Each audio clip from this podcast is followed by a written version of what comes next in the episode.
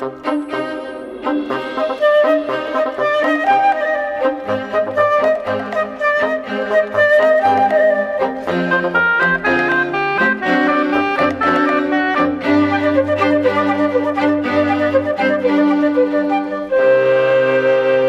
os organismos têm um relógio biológico, um sistema para medir a passagem do tempo. Este mecanismo pode residir na ponta dos cromossomas.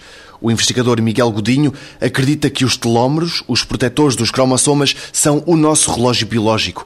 O investigador do Instituto Gulbenkian Ciência começa por lembrar que o ser humano consegue viver até o limite das suas potencialidades mais vezes do que os outros animais. O que isso provoca é que nós morremos por desregulação do nosso organismo, não porque não corremos mais rápido que o leão. O nosso organismo não consegue se manter durante mais tempo. Porquê?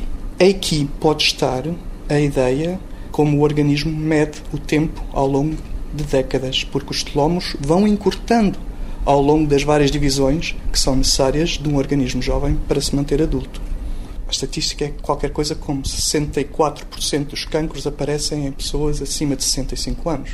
Qual é a razão? Uma das ideias é que os telómeros, serem curtos em organismos idosos, estão a promover o início da cascata que vai levar a um cancro. Quando já são curtos, os telómeros já são curtos e já não protegem as pontas dos cromossomas, os cromossomas vão se fundir pelas pontas uns aos outros e vão criar um fenómeno chamado instabilidade genómica, onde a segregação vai ser desigual para as células filhas e pode dar origem cada vez mais a erros que vão dar origem a uma desregulação da proliferação celular, a que nós chamamos cancro. Enquanto os telómeros têm a função de proteger as pontas dos cromossomas de reparação inadequada, os centrómeros são um aspecto mecânico envolvido na separação do, dos cromossomas.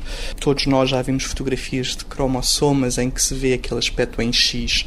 Aquele X vai ser separado em dois grandes pedaços. Quando este mecanismo está afetado, os cromossomas não são bem segregados entre as duas células filhas e pode haver células que tenham maior número de cromossomas e outras menor número de cromossomas.